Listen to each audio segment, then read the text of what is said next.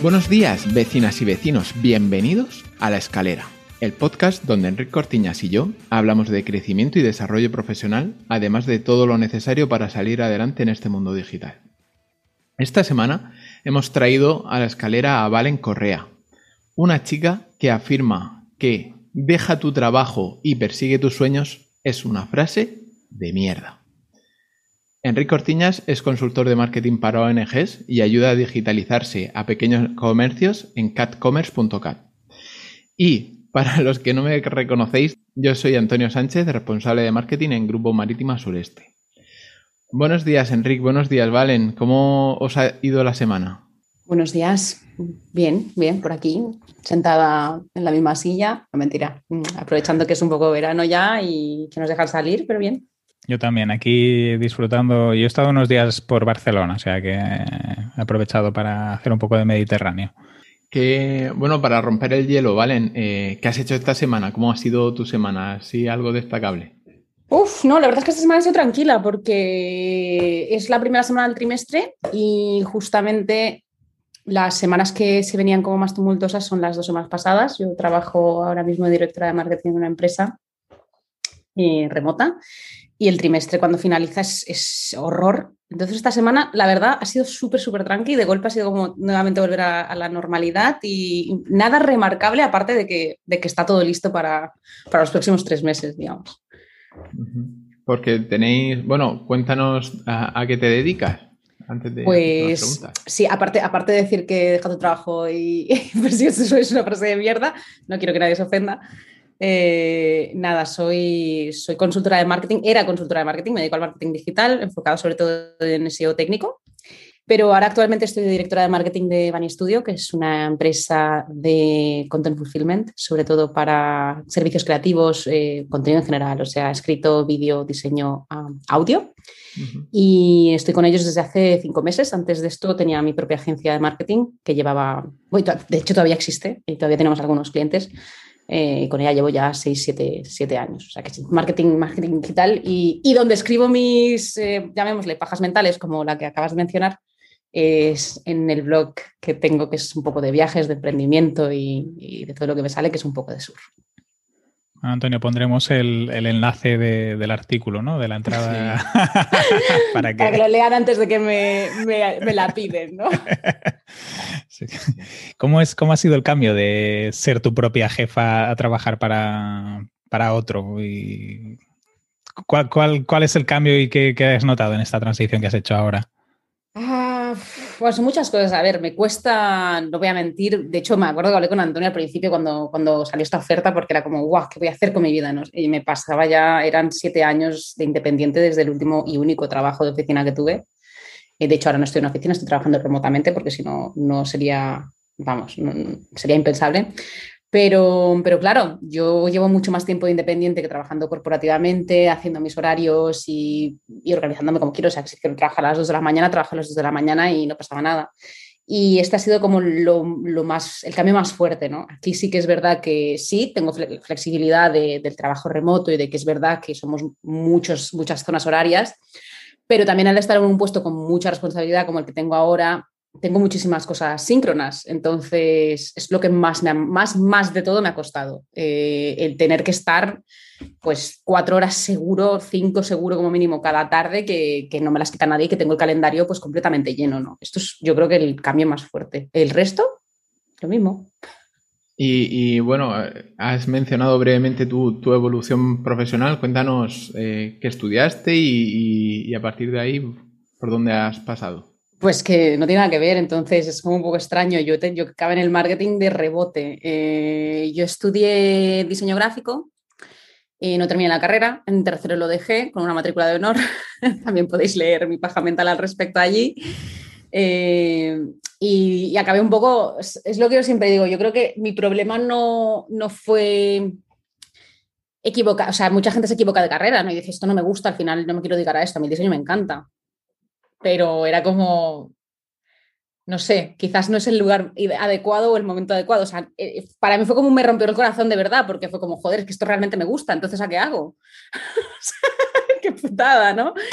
Eh, pero bueno, mm, pasé de ahí, me hice una formación profesional de imagen y vídeo y, nada, y acabé emigrar al Reino Unido después de haber intentado ser freelance un par de veces en España mm, con muy poco éxito y muchas facturas sin pagar. Eh, y terminé en el Reino Unido, acabé trabajando pues de hostelería, que era lo que también trabajaba. Yo tengo un blog desde que tengo literal 12 años, o sea, con blogger me doy golpes contra la pared y también aprendí WordPress cuando no existían los botones de autoinstalar ni nada por el estilo. Em, entonces, nada, ya estaba haciendo algunos pinitos, seguía intentándolo a nivel freelance con diseño de webs y tal, y, y bueno, iba por ahí. Y un día, después de estar pues, un tiempo en el Reino Unido, ya tenía el blog, comencé el blog de viajes porque, como te digo, tenía otro blog antes, que no leía ni el tato, pero bueno, fue evolucionando hasta lo que es hoy en día. Eh, apareció una oferta de trabajo de un, de un, chico con el que había trabajado en hostelería y en, en el Reino Unido, que era para practicante de, de marketing en, en, una empresa aquí en Berlín y te pagaban 600 euros, que esto ya, pues, tú venías de España, era como, tío, pues si me pagan por las prácticas. Y vi la descripción y dije, joder, pues esto lo puedo hacer yo. Y, fue lo bueno de tener el blog, ¿no? que ya era como mi campo de pruebas siempre. Y dije, pues esto yo lo he hecho, sí, soy genial en esto. Luego me di cuenta que obviamente me faltaba muchísimo por aprender, ¿no? Pero por suerte ya tenía el nivel de decir, esto yo, esto lo tengo dominadísimo. Y en efecto me presenté y a la semana siguiente me estaba mudando a Berlín con el trabajo eh, y así acabé en marketing. Y a partir de ahí me metí mucho en SEO. A mi jefe también era como el punto más fuerte y, se dio cuenta que a mí me gustaba mucho y terminé gestionando la nueva compra de las empresas que habían hecho en Latinoamérica. Entonces, sin nada de experiencia, tuve que hacerlo todo y aprendí un montón. O sea, aprendí lo que aprendí en esa empresa es incalculable porque me dejaron. O sea, porque realmente fue como, venga, buenas noches, nada, aprende a nadar y que te vaya muy bien. Y nada, ya está, cuando me cansé de esto y me di cuenta que no iba muy lejos, me lo monté yo sola y comencé yo sola pues hasta ahora. O sea, pasé, estuve allí, pues tuve un par de, de, mejoras de posición, digamos, porque pues la verdad es que soy buena en lo que hago, qué coño. y, y, nada, terminé de SEO Manager, me, me, ofrecieron ser Content Lead Internacional, que me acuerdo que la mitad de mis amigos me, casi me la pidan por denegar la oferta de trabajo eh, me, me, monté lo mío y ya pensé que mi, que mi carrera, digamos, a nivel de, de titulitis del, en el marketing, pues se había terminado, ¿no? Y nada, hace cuatro meses apareció esta oferta de, de Head of Marketing, de hecho era de Head, y me acabaron ofreciendo el puesto de directora. Y, y dije, joder, pues igual no, pues igual seguimos ahí, todavía podemos subirnos en el tren. Así que eso, ha sido de verdad mucha suerte, porque yo no niego el papel de la suerte, eh, y también pues mucho trabajo. Y estar donde tienes que estar, aprender lo que tienes que aprender y meter muchas ganas. Pero nada, nada, yo no estoy en nada de marketing. ¿Y durante el tiempo que has estado trabajando, has ido haciendo formaciones o todo ha sido prueba de error y con tus compañeros? Si te soy sincera, yo soy muy poco, yo soy muy autodidacta. Pero esto es un tema de, de ya me, está metido dentro, del, dentro de mi ADN. Cuando en Colombia, de hecho, mi, formación en general, uh, mi currículum educativo, por llamarlo de esta manera, era en una, en una institución que se basa en, en, en, ser autodidacta. Y yo creo que eso a mí se me metió hasta, hasta la vena. Entonces, hago muy poca formación, a menos de que sea cosas muy específicas, que sí que lo tenga muy claro. Suelo, suelo yo ser más de, de irme contra la pared y hacerlo yo misma y tal.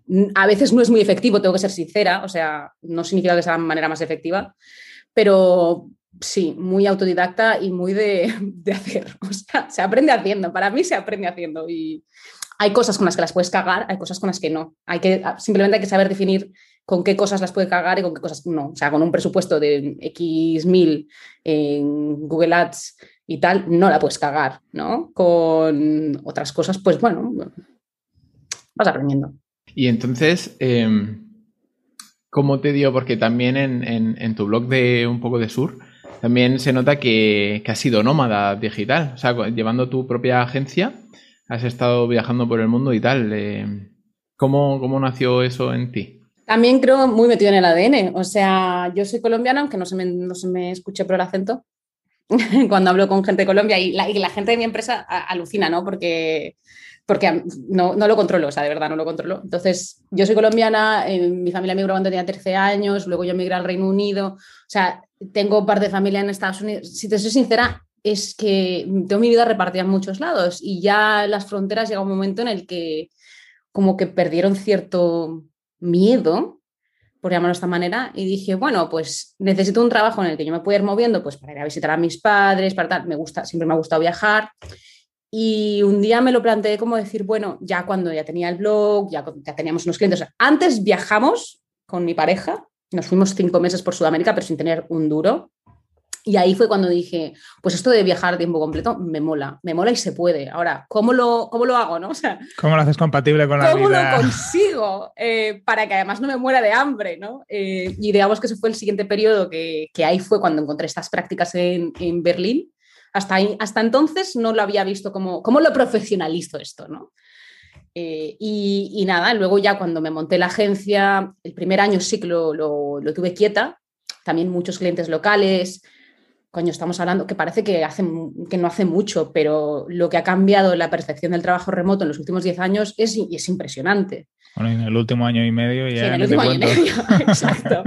Entonces, claro, estamos hablando hace, pues esos 6, 7 años, ¿no? Y, hasta que no los acostumbré a dejar de tener reuniones físicas y tal, em, no, me fui tranquila. Y ahí sí fue cuando ya comencé a, viajar, pues, pues sin parar. Hasta que llegó nuestro amigo y, me dijo, bueno, pues, pues nada más. Y que bueno, pues nada. No va más. Y en todo este tiempo, ¿qué cosas crees que has vivido en positivo por estar viajando y trabajando y qué cosas te echas de menos, has echado de menos? A ver, en positivo es que de verdad es que he hecho muchas cosas. he hecho muchas cosas. Y, eso es algo con lo que también me ha costado un poco, ¿no? El shock de ahora tener una vida relativamente tranquila, que obviamente no se va a quedar así, pero sí que son periodos. Yo siempre digo, hay, hay periodos para todo en la vida. Em, y cuesta no vivir tan rápido. Entonces, puede ser positivo o puede ser negativo, porque vives muy rápido. Cuando estás viajando. Sí, es que todos son impulsos a toda hora, o sea, a todo momento son impulsos de diferentes colores, sabores, olores, gentes, lugares, o sea, son, son demasiados impulsos. Eso es bueno porque te acostumbras a, o sea, yo creo que te genera un nivel de adaptabilidad que, no, que no sé si te lo puede generar nada más, o sea, te adaptas a cualquier cosa. Yo he trabajado tirada en una alfombra a 45 grados, mm, ¿sabes? O sea, yo puedo trabajar donde me pongas. Eh, al igual que ahora mismo puedo dormir donde me pongas, o sea, cosas así, ¿no? Em, que creo que son un skill para la vida, o sea, no está mal. Luego, la parte negativa es que, bueno, te desconecta de muchos, de muchos círculos sociales tanto a nivel profesional, que es algo que me ha pasado y que estuve intentando, digamos, el año pasado meterme un poco más, conocí la comunidad sin oficina, comenzado también a, conectar con más gente, o sea, a nivel profesional se ha notado y, luego a nivel personal, ¿no? Que, bueno, que no estás en los cumpleaños, no estás en, ¿sabes? Que, eso se nota. Eh, a mí, yo soy una persona súper, súper solitaria, entonces digamos que no, no me pega mucho, pero pero, pero sí tiene importancia muchísima, ¿no? Y sobre todo para mantener relaciones a largo plazo, es algo que la gente, si tú comienzas a desaparecerte de los cumpleaños, pues te desapareces de la vida, ¿no? Dejas de, ser, de estar presente. exacto, entonces esto, eso es yo creo que lo más complicado. Tuvimos una, hace cinco meses ya, tuvimos la, la, conversación esta porque yo acababa, hacía muy poquito que había hecho el, el salto, ¿vale? yo lo tenía claro porque ya había hablado con otras personas de, Sin Oficina que también habían dado el salto y, me movieron esa, eso en mí. Pero tuvimos una conversación porque tú fue. Llevo, llevo mucho tiempo trabajando para mí misma, siendo mi propia jefa, eh, creyéndome la, la frase de deja tu trabajo y persigue tus sueños. Y de repente se te puso delante una oferta de trabajo que dijiste, ¡buah! Y dijiste, ¡buah! Eh, esto me va a permitir llegar hasta donde no he podido llegar siendo mi propia jefa. Eh, ¿qué, recomendaciones le dirías a alguien que, está viviendo el, infierno del emprendedor? Porque muchas veces. Puede ser un eh, infierno, puede ser un infierno, en efecto. Sí, es que eso es lo que, eso es lo que, lo que yo quería un poco ahondar en ese artículo que lo escribí después de haber hablado. Después de, o sea, fue después de haber aceptado la oferta, ¿no? Y haberme pacificado conmigo misma y con mi propia decisión de ir en contra de todo lo que llevo predicando durante los últimos siete años. es muy difícil.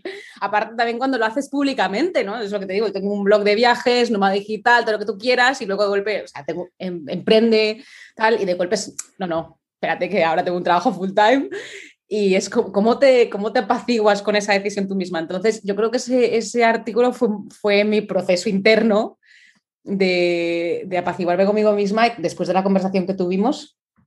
Y es de lo que no se habla, ¿no? Lo que dices tú, eh, ser emprendedor puede ser un infierno. Y eso es algo que la gente no te lo explica tantas veces. Ser tu propio jefe muchas veces no es ser tu propio jefe. Tú igual tienes clientes y hay clientes que son una mierda. Hay clientes que de verdad son insoportables. Luego, una cosa que me pasó mucho, que yo porque con la agencia nos enfocamos más en, proyectos de largo plazo y de hecho ahora acabamos de cerrar un contrato de, de 80.000 euros, o sea, de, un año y medio, eh, las cosas de Palacio van despacio y hay muchísimos presupuestos que pueden tardar comunicación atrás, comunicación para allá, comunicación meses. Y y que a veces es que, no sé, o sea, de un momento en el que dije, ¿qué estoy haciendo? Estoy haciendo lo mismo que llevo haciendo seis, años. O sea, eh, esto puede ir más lejos. O sea, sí, hemos crecido a nivel de equipo, he trabajado con empresas muy grandes, estoy cerrando cada vez presupuestos mayores y, y a más largo plazo, qué bonito, pero, pero ¿a dónde va? ¿No? Y, es de lo que no se habla. Te, tienes, tiene sus límites muchas veces. A veces no, no, no es lo mismo, no puedes tener un impacto igual, porque normalmente si estás como equipo externo, pues al final es una consultoría, haces un seguimiento y tal, pero bueno, luego ellos hacen lo que les da la gana. Entonces no puedes tener un impacto de la misma manera. A veces no tienes los mismos recursos porque, pues, una cosa es que estés tú dentro de un equipo in-house, que tengas pues, una millonada de, de presupuesto que tú puedas decir, pues lo pongo aquí, lo pongo allí, lo pongo allí y realmente moldear algo como tú quieras. Y se puede convertir en un tope. Y eso es algo de lo que no se habla lo suficiente. Y, yo creo que por eso me costó a mí tanto hacer ese paso, porque no lo había yo todavía visto de esa manera. Cuando me llegó esa oferta fue cuando, o sea, es que yo realmente esta oferta dije, es que no me van a dar este trabajo ni de coña, o sea, yo no tengo la experiencia corporativa para, para este trabajo, no lo o sea, tengo todos los requisitos de los que están ahí puestos, absolutamente todos, yo esto lo sé hacer, yo esto lo puedo hacer, pero era como que yo ya por mi propio, yo misma me estaba sesgando, yo ya no ni, miraba ofertas de trabajo porque, bueno, número uno, como decíamos, yo no volvería a una oficina ni de coña, entonces las ofertas de trabajo remoto no suelen ser muchas. Y, por el otro lado es que lo veía imposible. Y creo que a veces con ese mensaje que predicamos de ser tu propio jefe, aparte que está lleno de, de estafadores, que bueno, cuidado, eh, no se habla de, que ser tu propio jefe pues, puede tener sus límites y, a veces no, no, puedes seguir aprendiendo. Y, yo creo que eso fue al final lo que, lo que me pasó. Justamente lo que acabas de decir, Valen, es del artículo que me lo pasó Antonio. Una de las cosas que comparto contigo es el, tema del crecimiento, porque muchas veces, o yo por ejemplo me encuentro en mi día a día, ¿no? Eh, me llegan muchos clientes que lo que necesitan es campaña de visibilidad, eh, mejorar algún ratio, eh, intentar hacer alguna estrategia específica. Al final, más o menos todos. Es lo mismo. O sea, es correcto. O sea, sí que adaptas cada estrategia. O sea, la estrategia es la misma, lo que haces es adaptaciones, haces, te ajustas al tipo de público al que te diriges, cambias creatividades, cambias contenidos. Pero lo que es la base del trabajo es muy parecida muchas veces. Y, y y eso puede llegar a ser un tope para uno mismo como profesional. Luego, yo, por ejemplo, sí que hago mucha formación y, me formo porque si no te quedarías en dos o tres años, te podrías llegar a quedar estancado. Por ejemplo, con Antonio alguna vez, esto no sé si lo hemos comentado algún día en, abierto, Antonio, ¿no? Pues hablando de diseño web, del futuro de los desarrolladores, ¿no? Em, pues a lo mejor WordPress en dos, tres años no es la mejor herramienta para hacer. Pero como todos los clientes todavía te piden WordPress, a lo mejor no haces el salto o no empiezas a invertir esfuerzos en, otra tecnología o, en otra solución porque tu cliente no te lo pide y porque no tienes tiempo tampoco para hacer ese cambio. En cambio, si estás dentro de una empresa, pues seguramente tienes horas de formación, tienes em, tiempo para pensar contratas a proveedores y a la que detectas que hay un cambio en el mercado, pues ya no le vas a pedir un WordPress, vas a decir, necesito aquella otra cosa. Necesito lo nuevo, come lo nuevo. Y, tú vas a, vas a, aprender a través de tu propio proveedor, que, eso también como... Y, eso, es una de las cosas negativas. Ser autónomo o empresario y tal tiene muchas cosas negativas, muchas positivas también. Mm. Pero esa es una de las que en, tu artículo yo pensé, ostras, pues realmente sí. Y luego hay la, el hándicap de los clientes, ¿no? Que es lo que tú dices. Ellos acaban tomando decisiones que tú a lo mejor no tomarías. Y te tienes que saber adaptar, ¿no? Si tú eres el que, tú estás de directora, pues claro, lo que tú decidas seguramente es lo que se acabe ejecutando, aunque pueda haber otros... Eh, claro, no, yo tengo, tengo al CEO y, toda la gente tiene que estar de acuerdo y sí, habrá cosas que, que irán en contra de lo que yo digo, pero pues es diferente. Y, y a ver, o sea, yo cuando trabajaba autónoma sí que solía meter dentro de, digamos, mi tiempo de facturación, si soy, soy de mucho probar cosas, soy, soy de, de pues, pues ahora hagamos una web en Webflow, por ejemplo, no lo he hecho nunca, pero pues venga, vamos a cobrarla y algo sacamos. Entonces, eso sí que lo hacía por justamente lo que dices tú, porque ya vas viendo esas dinámicas después de cierto tiempo, vas viendo que muchas cosas son repetitivas. Luego comienzas a delegar un montón de cosas y también comienzas a, manejar, que era lo que yo ya hacía. y gestión. Correcto, pero al final igualmente pasa lo mismo. a nivel de estrategia y gestión, pues lo que, te, lo que decías tú, ¿no? Mucha gente va a seguir manteniendo, o sea, ya sabes lo que te vas a encontrar un montón de veces. O sea, es como que ya dices, uff, es que no me sorprende nada porque ya lo veía venir. Y, y no, y sí, puede llegar un momento, yo creo que pueda ser un tope. Por otro lado, eh, yo, por ejemplo, con la agencia, estando en India, tuve que tomar una decisión también de quiero seguir creciendo a nivel de clientes. O sea, ¿cuál es mi interés? ¿Es mi interés seguir ampliando una cartera de clientes infinita y tener aquí una facturación enorme? ¿O es mi interés seguir eh, poder teniendo la vida que tengo, de poderme mover y tal? Y en ese momento yo decidí que mi interés era seguir teniendo la vida que tengo y de hecho mm, cerré un montón de clientes y, no, no cambiaré esa decisión por nada, aunque ahora estén en una posición un poco más eh, fija, por llamarlo de esta manera. Pero no creo que... Yo me vi en ese momento en el que dije, es que no, ya negué eso con la agencia, no quiero ir hacia allí tampoco. O sea, no, eso tampoco me llama la atención. Mi intención no es solo facturar. Entonces, ¿dónde, va esto? No? Em, y luego, por otro lado, que una cosa que también se, es muy arrogante ¿no? De todo el mundo. Por ejemplo, yo, yo soy muy diferente a mi hermano. y creo que por eso me ha ayudado muchísimo. Somos dos personas, pero vamos, agua y aceite. Me imagino que eso pasa en todas las familias. Eh, yo, yo viajo, hago todo lo que quiera, tal, no termino la carrera. O sea, bueno, soy un poco la oveja perdida del mundo. Mi hermano quiere ser mecánico desde que tiene cinco años. El tío lo tiene clarísimo. Digo, es ingeniero mecánico y ahora es ingeniero mecánico, ingeniero electrónico. O sea, ¿me entiendes? Yo no entiendo cómo una persona puede tener tantas cosas tan claras en la puta vida, pero lo tengo el de ejemplo y digo, joder, pues se debe poder porque está justo ahí, ¿no? Y, el tío le encanta su trabajo. Entonces, yo tener que decirle a alguien como mi hermano que le encanta su trabajo, que lo quiere hacer desde que tiene cinco años, deja tu trabajo y persigue tus sueños, es, eh, me parece un poco mierda. ¿Sabes? Porque sí, es verdad que hay mucha gente que tendrá un trabajo de mierda y que no le gustará lo que haga y, ojalá de verdad esta gente encuentre, encuentre su, lo que sea en la vida, pero hay mucha gente que no y hay muchos trabajos que son la hostia y hay mucha gente a la que le gusta lo que está haciendo. Entonces, ¿por qué asumimos que, que estar trabajando para alguien es como estar atontado?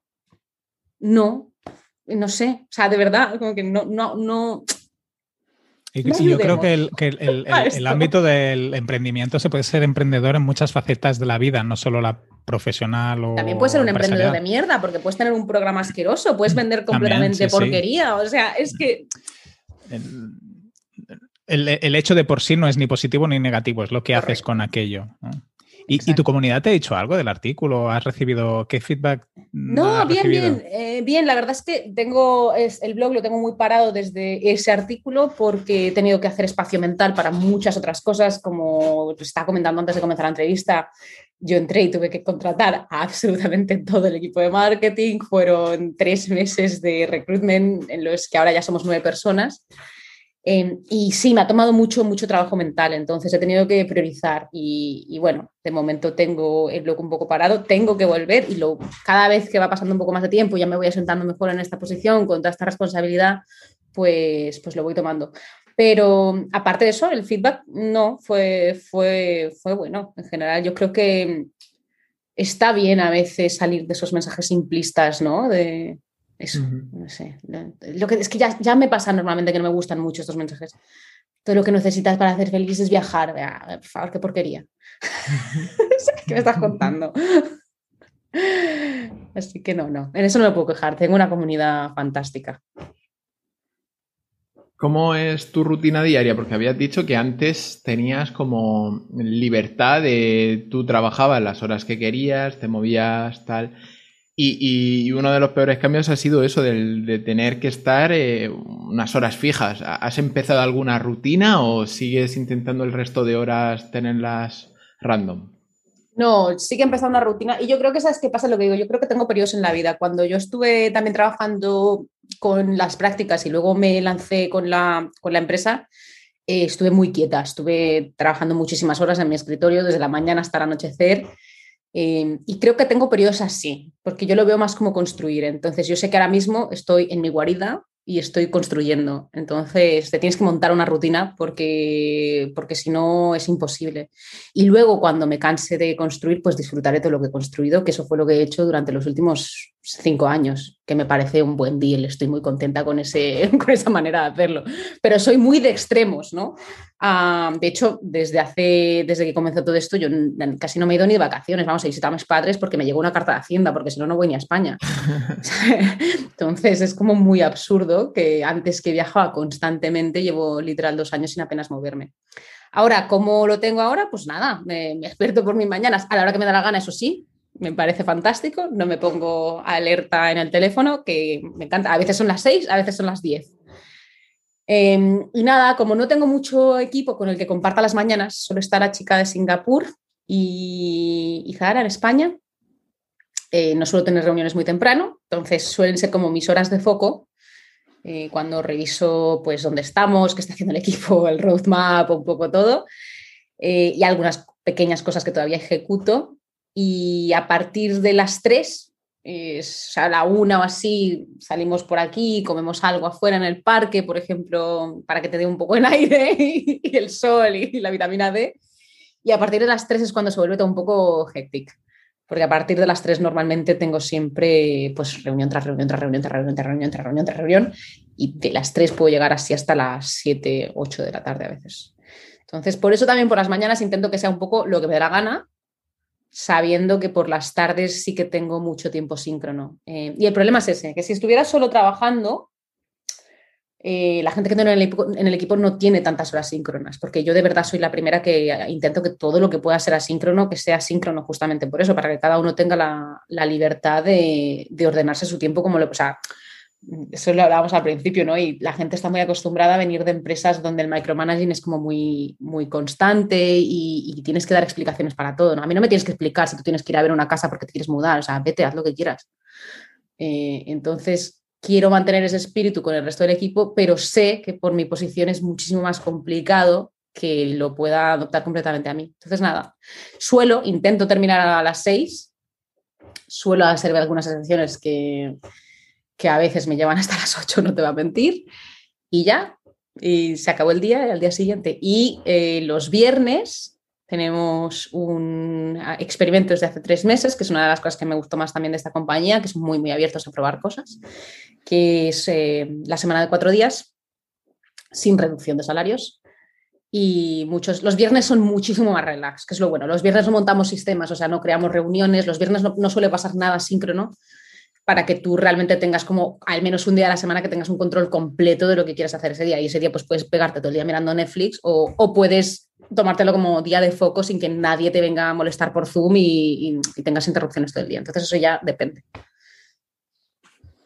Espectacular. Antes de, entrar nos comentabas, Valen, que habías escuchado nuestro programa de objetivos, ¿no? De balance de objetivos. ¿Tú haces alguna cosa parecida en tu día a día? ¿Te estableces objetivos o improvisas?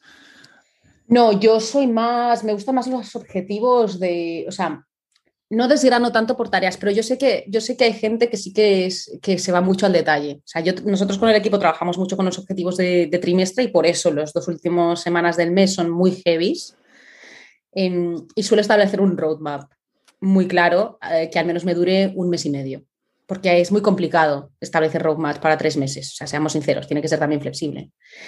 Y esos son como milestones, sí, o sea, no los llamaría como objetivos porque a mí realmente también los objetivos me gusta que sean muy medibles, entonces digamos como son, son parte de esos objetivos y, esos milestones pues a veces los podemos mover o no, o priorizar y tal, y a partir de ahí, si tú te lo quieres desgranar en mini objetivos diarios o en, maneras semanales, eh, ya hazlo. Yo no porque me vuelvo loca, porque gestiono muchos, muchos experimentos, entonces mm, se me perdería de la vista absolutamente todo.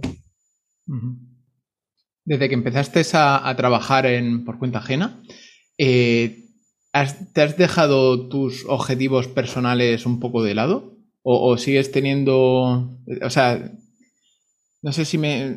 sí, no, no, te entiendo, te entiendo, te entiendo, pero creo que eso depende de cuáles sean tus objetivos personales. Y los objetivos personales también cambian. Sí, sí, por eh, supuesto, pero me refiero, mm, ¿sigues teniendo objetivos personales? Nosotros, no, sé si has escuchado ah, alguno de nuestros programas de, balance y objetivos que hacemos cada año y luego también hacemos otro no, Estos no, estos no, los he escuchado. En los que nos ah, yo, pensaba que, habías escuchado ese, por eso no, te he hecho escuché esa pregunta. KPIs, que es más... Ah, vale, vale, vale. Pues Antonio, explícale, explícale cómo va Nosotros nos marcamos pues unos objetivos tanto profesionales como personales, ¿vale? Y, luego hacemos repaso a mitad de, año, hacemos un repasito, que será el próximo episodio. Hacemos un repasito de cómo lo, llevamos. Si hemos cumplido un poco de accountability, pero también para ir marcando lo que decías tú, unas balizas, unos milestones para ver por dónde vamos y si estamos yendo por el camino que queremos ir. entonces la pregunta era más hacia eso, si, si además del trabajo por cuenta ajena, que sí que te ha cambiado un poco tu vida y tu tal, te has planteado nuevos objetivos personales.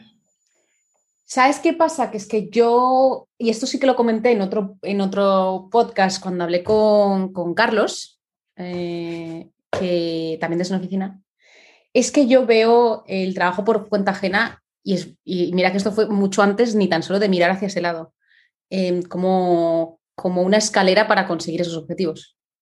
Entonces, em, esos objetivos profesionales, como te decía, yo, suelo estar, digamos, en esa guarida durante tres, años construyendo, porque estoy construyendo para lo que viene luego. forman parte de, mi, de mis objetivos personales en cierta manera. Entonces, sí, me deja algunas cosas de lado, pero porque las he repriorizado. O sea, por ejemplo, con el blog, ¿no? Mi, madre, que, hace ocho años me decía, ¿qué haces perdiendo el tiempo con esto? Para que te hagas una idea de cómo cambia la gente. Em, después de que conseguí, porque aparte de, que la agencia me diera dinero, yo conseguí vivir del blog. O sea, nosotros conseguimos vivir del blog muy bien. O sea, ingresos mm, de más de tres veces, cuatro veces el salario mínimo español, más. Eh, entonces, Claro, luego mi madre cuando, cuando comencé este trabajo me dijo, pero no dejes lo tuyo. Es como, no, yo no lo estoy dejando. o sea, está ahí, estoy aprendiendo. O sea, ahora mismo, es, para mí es como, eso también lo he contado con mucha gente. Cuando, cuando tú, Enrique, me preguntabas de si te formas, es que yo estoy aprendiendo y me están pagando. Hombre, sí, ahora tú estás ahí en, un campo de, entrenamiento. aparte, el hecho de llegar a, una empresa en que pues, se están arrancando cosas es un aprendizaje brutal. claro, por eso también tomé tú estás sembrando muchas cosas. por eso también tomé esta oferta, porque realmente, bueno, es que esto no lo hablamos, lo hablamos antes y no lo mencioné. Eh, no había hecho nada de marketing en nueve años, pero tienen ya negocio, tienen presupuesto. O sea, es que era un caso muy, muy, muy específico, ¿no? Tienen ya un presupuesto, tienen ya negocio y, no, tienen, y no tenían absolutamente nada de marketing. Entonces, es literal, yo tengo que construirlo todo desde cero y para mí eso es un reto, pero brutal, porque, bueno, te puede salir muy mal, también es verdad, pero... Em, pero yo, yo lo pienso, si ya han hecho todo lo que han hecho, si un equipo de marketing, joder, es que solo falta que yo haga mi trabajo medianamente bien para que esto sea un puto cohete. Entonces, es un, es, un reto enorme. Así que es, si me hubiese metido solo a mantener, no, tendría la misma visión que tengo ahora. Entonces, para mí, eh, el reto personal es aprender todo lo que pueda de donde estoy ahora mismo y, en eso estoy. Entonces, sí, he dejado algunos otros proyectos un poco de lado, un poco parados. He cerrado un par, de hecho, eh, que ya dije, bueno, ah, no, pero bueno, las cosas llegan a su fin, no pasa nada.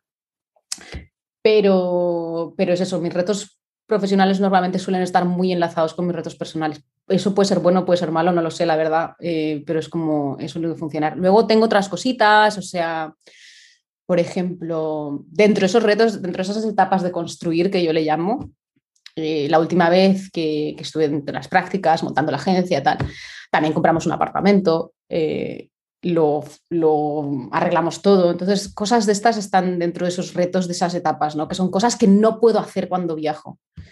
Eh, y suelen ser periodos muy distintos, es, es muy extraño, es estudiable. Pero entonces yo creo que no, yo, yo no, no, creo que los haya dejado de lado. Lo que digo, mi madre tiene esa sensación, ¿no? De no dejes, no dejes los proyectos que tú tenías de lado y tal. No los estoy dejando de lado, siguen y funcionan porque, joder, van solitos. Pero tengo ahora mismo otras prioridades. Tengo ahora mismo que exprimir esto al máximo. Eh, lo que me dure o hasta que me canse o hasta que haya construido algo que crea que alguien más lo puede mantener y yo no pueda aprender nada más de ello, ¿no? ¿Y cómo combinas esta parte de mantener lo que has hecho hasta ahora con el nuevo trabajo? Mm, ¿Tienes colaboradores? ¿Cómo lo haces, Valen? Hasta ahora no he sido muy exitosa haciéndolo. Eh, sí, con la agencia tengo un par de clientes todavía eh, que son mensuales, con los que sí ya los he completamente, no tercerizado porque son parte de la agencia, pero que, que tienen una autonomía que antes no tenían. O sea, literal, es como moléstame el mínimo que me puedas molestar porque no tengo cabeza para esto. Eh, entonces, con eso así más o menos, no estoy tomando nuevos clientes, exceptuando este nuevo que apareció justo ahora, pero esto fue un presupuesto que iniciamos en marzo, o sea que imagínate. Eh, pero con ese más o menos sí, he conseguido que siga funcionando y me llama mucho la atención, me gusta mucho porque es también que le estoy dando trabajo a otra gente, o sea, no sé, que también son gente que quiere trabajar, viajar, que, son, que quiere una vida remota. Entonces eso me gusta, me gusta saber que hay gente que puede seguir viviendo de eso que he construido. Y con el blog no lo he conseguido todavía. Cada vez me voy acercando más, cada vez me voy sentando más a, escribir y no, no termino nada, pero comienzo muchas cosas. Pero yo sé que llegaré ahí. O sea, es que me conozco, yo me conozco y ahora soy, soy muy obsesiva yo soy muy obsesiva. Entonces, cuando se me mete una cosa en la cabeza, yo no, no parezco un caballo, tío, no, no veo nada más. Y creo que ahora mismo estoy ahí hasta que no se me pase, que me, espero que no me dure mucho más. Creo que no, porque ya voy, ya voy abriéndome un poco más de miras. Em, no lo voy a poder ver, pero sí, no, es, no ha sido con mucho éxito, tengo que decirlo. Llegaré. Exacto, eh, paso a paso que se dice. Llegaré, llegaré. Piano, piano. ¿Y nos podrías recomendar algún libro documental que te hayan que te hayan hecho tilín, que te hayan tocado la fibra? Uf, es que hay muchos, pero aparte lo de relacionado con de, lo, de lo que sea, de lo que sea. Es que ahora me pillas, me pillas, pero súper en rojo, eh, o sea, buf, de la nada. Mira, ay, ¿cómo se llamaba esto? Bueno, hay un libro que yo siempre le he comentado a todo el mundo que me parece fantástico, que es El Camino del Artista me parece muy buen libro cuando estás estancado con algo. Eh, de este siempre me acuerdo porque es que, sí, este sí que, no sé, lo tengo como subrayado y tal. Eh, un documental que me vi muy recientemente, bueno, no sé si es una peli, eh, que se llama The Man Who Sold His Skin, o sea, el, hombre que vendió su, su piel, que me, me, me, impactó. Este me lo recomendó además mi jefe, me el jefe y me impactó que es un tío, eh, un, refugiado de Siria que vendió su piel para que alguien hiciera una instalación artística y ahora el tío es una pieza de arte. Y es, me, me voló la cabeza. o sea, me, quedé en plan de, qué fuerte. Eh, y luego hay otros libros como, bueno, eh, uno que me gustó también mucho que se llama, justo al principio también de cuando me lancé yo con mi vida independiente, que es Company of One, mm. de, de, nuestro amigo Jarvis, por supuesto. Pero así que me vengan ya, ya, ya a la cabeza, hostia, no te podría decir más. Si quieres, luego te paso alguno que diga, ah, sí. luego ampliamos la lista en las notas del programa. ¿Y qué herramienta usáis a diario, tipo SaaS, en, en, vuestra empresa que améis? ¿no? ¿Cómo os organizáis? Airtable. Airtable. Airtable es Dios. y mira que yo cuando entré en su oficina justo estaba comenzando a descubrir Notion y Notion me gusta mucho a nivel personal porque es muy tal. Y había visto Airtable por mucha gente que tenía proyectos, que se había montado cosas en Airtable y tal, pero era como que yo no lo veo, o sea, como que no lo acabo de ver, ¿no? Y hostia, tío, usamos Airtable para absolutamente todo hoy en día. Y es increíble, o sea, cada vez estoy más enamorada de Airtable, me parece alucinante Airtable. O sea, te diría que es, la, sí, La herramienta Nuestra mejor herramienta. uno. Aparte de Slack, claramente, para, para comunicarnos. Pero Airtable, Airtable, tío, es brutal. Airtable es brutal, es que puedes hacer todo. Estoy enamorada. Y, y, o sea, lo utilizáis para gestión de, de proyectos, imagino. Sí, para, para, todo, para bases de datos, para gestión de proyectos, para, para pivots que no son pivots ya, porque ya no están en Excel, para automatizaciones, para programar redes sociales, o sea, Hostia. literal para todo. Y mira que tenemos HubSpot, pero es que con Airtable te lo montas y es todo tan sencillo y tan manejable para todo el mundo que, que, que sí. O sea, para todo tenemos también un programa de scrapping fantástico que todo lo mete en Airtable y todas las auto... O sea, Airtable es el corazón de, del 90% de lo que hacemos. Qué bueno, qué bueno. ¿Y quién o quiénes te inspiran a día de hoy? Uf. Es que es raro, esta pregunta es rara, porque yo me desenamoré mucho de las inspiraciones personales hace muchos años. Porque creo, y sobre todo teniendo una, una persona, una social persona tan construida como la que ya tengo hoy en día, a nivel, aunque sea del blog, no, nunca lo hice mucho como marca personal, como mi nombre, sino hasta estos últimos dos años. Eh, entiendes que lo que se muestra no siempre es real.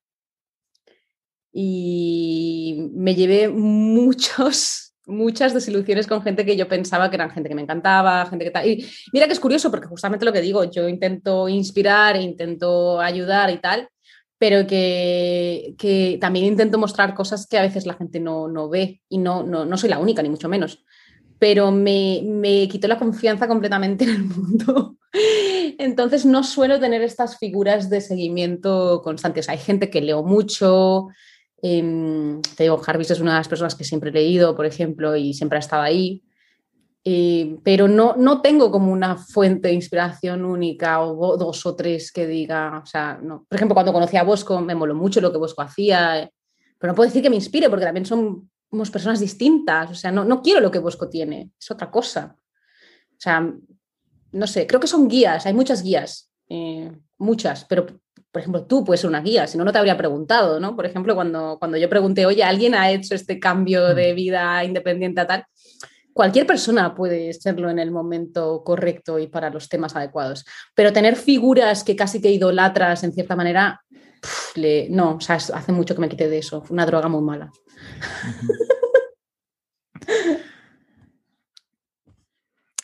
¿Quién, no sé si tiene mucho que ver, pero a ver si, si nos puedes dar alguna recomendación. Nosotros eh, habitualmente cuando traemos invitados les preguntamos a quién nos recomendarían para entrevistar en el podcast.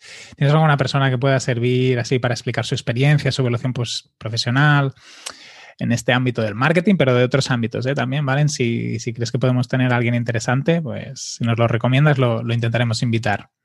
¿Habéis hablado con Carlos Gnay? Sí. Yo he hablado porque me entrevistó, creo que... Pero que, al, al, podcast no lo hemos traído. No, no lo hemos traído. Espera, en el podcast no ha estado. Claro, o sea, que tú hables con gente claro. está muy bien, Antonio. No, que yo he salido dos veces en, en su podcast. Mira, pues, pues él me parece que tiene una trayectoria muy interesante y muy curiosa. Eh, el problema es que muchos son angloparlantes. Es que te digo, yo he estado... Una de las cosas de, de lo, lo que hablamos antes, esa desconexión social y profesional que he tenido, eh, ha sido heavy, me ha costado mucho remontarla. Eh, entonces estoy muy desconectada todavía del mundo profesional y casi toda la gente que he conocido a lo largo de estos este año y medio han salido muchísimos de sin oficina. Entonces, ah, pues que me imagino que ya lo tenéis por aquí. Sí. Um, eh, pero Carlos, por ejemplo, es otra de las personas con las que he tenido, he tenido varios contactos también muy, muy metido en el tema del trabajo remoto y me parece que también tiene una trayectoria muy interesante.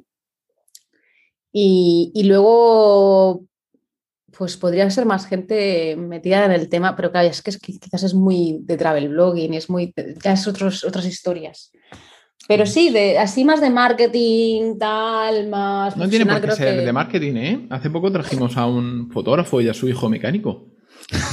¿Qué dices? Sí, sí, pero se estaban dedicando a la venta de cursos online. ¿eh? Ah, bueno, entonces, entonces a ver. Habían hecho una transformación. Lo que pasa es que el fotógrafo era fotógrafo de, de pisos, arquitectura. de arquitectura.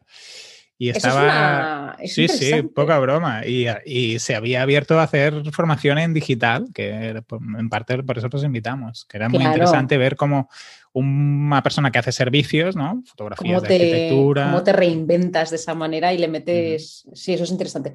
No, pero sí, o sea, sí, la verdad, déjame que lo piense y seguro que hay alguien.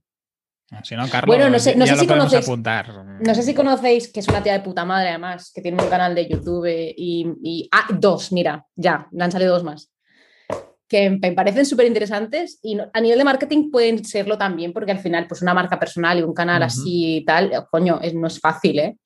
Em, que son uh, Judith Trial, Judith, tiene un canal de, que comenzó siendo de viajes y tal, pero la tía tiene mucho humor y tal, y comenzó con marketing muy de guerrilla, poniendo, esto yo me partía de risa, poniendo carteles en, en ellas de Barcelona o de un pueblo por ahí, y poniendo carteles, tipo en plan de, ah, ¿habéis visto a mi perro? O algo así, ah, pues lo puedes encontrar tal, o sea, súper de guerrilla, súper orgánico, ¿no?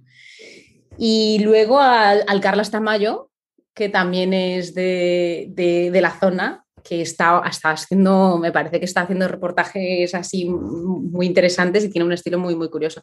Creo que son gente que tiene trayectorias que desde luego deben de ser interesantes. O sea, no los conozco tampoco tan a detalle, pero lo veo y digo que, que esta peña seguro que tiene una historia interesante que contar. Antonio, justamente en privado, una vez le dije que teníamos que invitar a, Carlos, eh, porque es, también estas evoluciones profesionales, cambios muy interesantes, aparte de que lo que hacen es chulo. Sí, sí, sí. Pues estos dos de, fuera completamente de marketing, pero que a la vez, en cierta manera, está relacionado por lo que te digo. Son personas con una vida muy visible online y, que no es sencillo, ¿no? No, Vamos, que no es un pintor que simplemente tiene su tiendita y ya está. ¿Cuál es la última inversión que has hecho que más ha repercutido en tu mejora profesional o personal? Puede ser, yo que sé, un viaje, una compra, un curso, un servicio. El... Yo imagino que sé por dónde vas a tirar, pero quiero que me lo digas tú. Yo creo que la respuesta es bastante obvia, es aceptar esta puta oferta. Esa ha sido la mejor inversión. inversión, algo que hayas pagado. Algo que haya pagado. Antonio quiere que le expliques si te has comprado un teclado, un libro, un, algo así. Mm. No, es que, es que yo compro muy pocas cosas. Es que de verdad, es que tengo una vida muy frugal, tío. Muy eh, minimalista. no le llamaría minimalista porque tengo un montón de, cosas. O sea, en realidad no creo que entre dentro del concepto de minimalismo. Yo creo que me ve una persona minimalista y me dice, no. Pero, pero sí que es muy. Claro, me lo haces mal. Pero yo que sé, tengo cosas que me duran muchos años y no soy de comprar cosas por comprar. Me compré un curso, ¿cómo se llama este chico? Nacho, Programación Práctica para SEO. Está en inglés, ¿no? Ese curso. No, no, eh, español, ah, está en español ah. eh, y me parece súper, súper interesante. Y te digo, 59 euros, tío, muy probablemente los mejores 59 euros invertidos de mi vida. O sea, de verdad que estuve por escribir un mensaje a Nacho y decirle, tío, por favor, sube el precio a esto. Ah, sí, que lo tiene, lo tiene en Gunroad. Eh, yo, lo tenía en la lista de cursos pendientes. Pues no, está, lo, he comprado, eh, pero... Está muy bien. De hecho, aprendí muchísimo. O sea, de comprar algo así que diga tal, eso sería lo último que compré. Lo compré hace, pues, en, mira, en diciembre me lo compré. que como ves, no. No, no, no, compro muchas cosas ni, ni, servicios. Es que, soy, es que soy el antítesis del marketing, tío. No sé, no sé ni por qué estoy en esto. Para poder viajar, era. No, pero es que me gusta, o sea, me gusta lo que hago, de verdad que me encanta, pero soy, no, soy el consumidor, no, soy el target. No soy el target, nunca soy el target, suelo ser, suelo estar fuera de ese grupo. Bueno, pues, pues, ya para despedirnos, dinos dónde te podemos encontrar. Eh, ¿Eres muy activa en redes sociales también? ¿O eras? Eras, hasta, hasta febrero. No, volveré a ser activa, volveré a ser activa porque tengo muchos proyectos, también otros proyectos personales que estoy esperando que se cierren a nivel de visión de vida. Eh, queremos, bueno, esto lo digo por aquí, que lo escuche queremos pillarnos un sitio también para renovar y para construir un, refugio en la montaña, alguna cosa así súper tranqui. Y en eso todavía estamos, estamos ya casi, casi, casi, casi, casi, casi, desde hace tres meses y todavía no. Pero entonces eh, eso también lo quiero documentar mucho porque creo que me parece muy interesante. La gente le tiene mucho miedo a esas cosas. Eh, o sea que volveré a ser, volveré a estar muy activa. Y sí, me pueden encontrar en el blog, que es un poco de sur.com, de sur, como el punto cardinal, no de surf, que no sé por qué hay gente que piensa que es surf. Y en las redes sociales de un poco de surf. Y luego la agencia es Comando T. Pero, pero yo diría que sí, mi hijo bonito es un poco de surf. Comando T, hostias. Hace poco llegué otra vez a, O sea, lo tenía desubicado y hace poco me volvió a salir. Comando T de transformar de, de Photoshop. Sí. Sí, sí. Qué bueno, qué bueno. Pues hace poco llegué otra vez, no, no, no me acuerdo por qué, ni de dónde salió, pero llegué otra vez a vuestra landing. Comándote de, de comándote, literal. claro, es que soy de. Para que veas lo creativa que puede ser uno de. ¿Qué pongo? Pues mira, comándote vas que te estrellas. Pero me parece, claro, al de Windows eso se pensará que, que, es algo tipo el equipo A. Sí, sí, me ha pasado, me ha pasado. Pero bueno, oye, mira, yo qué sé, ya eso tienes que explicar, ya pierde la gracia. Entonces, el que lo entienda, que lo diga. Eh, sí, y, nada. Ahí, me, tendréis. Ya volveré a estar más activa en las redes, seguro. Tengo una comunidad fantástica que, aparte todavía me escribe en plan de estás bien, estás viva, sigues con todo y tú sí, sí, guay, ya volveré. Y, joder, el blog va, va toda. O sea, llegar a construir una comunidad y un, sitio web así que, tenga pues 100.000 visitas mensuales, a mí me vuela la cabeza todavía hoy en día. Me parece increíble lo que he construido y por lo tanto no voy a dejar que se, que se muera ni mucho menos. Pero bueno, hay que tomarse descansos y hay periodos para todo. Qué bueno. Muchísimas gracias, Valen, por a esta entrevista que tenemos pendiente de hace mucho tiempo. Sí, me lo habías dicho. Ha sido culpa nuestra el, no haber haberla tenido antes, pero me alegro porque te ha dado tiempo a. Sí, sí, sí, sí, porque yo creo que si hubiese sido hace tres meses, no sé, podría ser muy distinto. O sea, he pasado momentos también muy duros de toda esa reconversión al, al trabajo por cuenta ajena. Eh, y, podría haber sido distinto. Entonces, me alegro de que hubiese pasado tanto tiempo y gracias por invitarme y por conoceros. Creo que tenéis también dos perfiles súper, súper interesantes. Ya me escucharé más cositas. Porque es que no sabía que lo tenías tan, tan grande, tío. O sea, tenéis noventa y pico episodios ya, ¿no? Este es el, es, el récord. Es una barbaridad. O sea, de unido, ¿eh? es, fuerte, es fuerte. O sea, que muy bien. Espero que os dure mucho tiempo más. Y nada, gracias por invitarme y por esta charla tan amena. Un abrazo muy fuerte, Valen. Gracias por, estar con nosotros. Lo mismo. Antonio, ¿dónde te encontramos a ti? Venga. A mí en, en antoniosánchez.pro, que me he puesto objetivo de, julio empezar a, publicar, por lo menos las cosas que tengo en borrador. Eso no lo he explicado, pero sí que tengo que volver a, dedicarle un poco de, amor a mi marca personal. Y Porque también estás ahí medio parado. Yo estoy parado desde diciembre.